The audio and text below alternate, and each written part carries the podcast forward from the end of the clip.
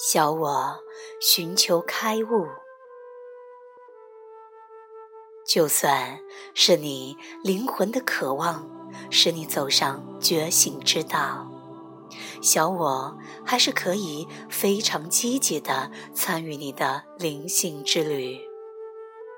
他会积极参与，原因有二：他相信开悟是逃离痛苦和煎熬的唯一之路。或是相信开悟是最终的究竟圆满。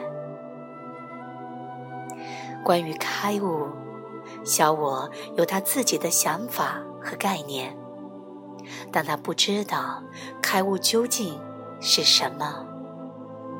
他读过有关别人开悟的体验，就想将那些经验据为己有。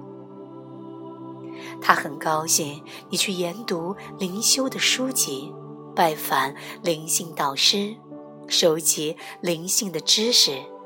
他要你去从事各种灵性的修炼。他喜欢感觉和表现自己很有灵性。他更爱寻道的过程。小我丝毫不了解灵在究竟是什么。也不知道，当你安住于灵在中时，他在你生命中所扮演的角色会彻底的改变。他不知道，至少在那些你真正处于当下的片刻中，他会消失。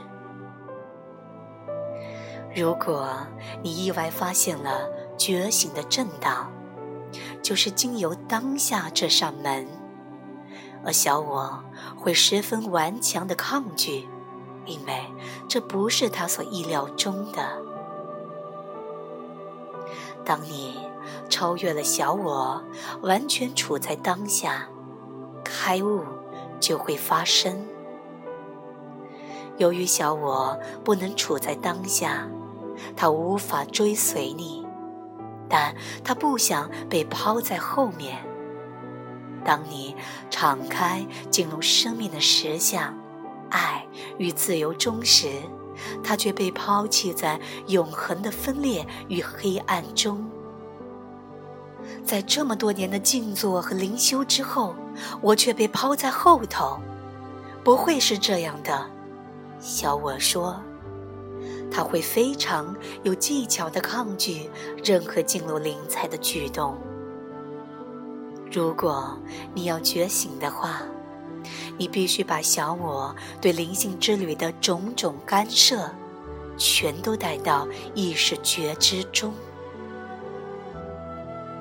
与小我交涉的过程，在灵性之路上，我渐渐发展出与小我对话的能力。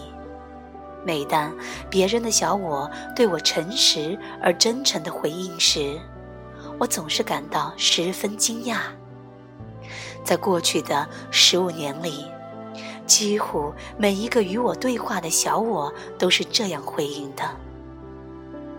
我之所以能与别人的小我沟通，是基于我已经完全的理解了自己的小我，并与他有良好的关系。他已经臣服了。别人的小我似乎能感受到并认出这一点，所以他们的小我才会以朋友的方式来回应我。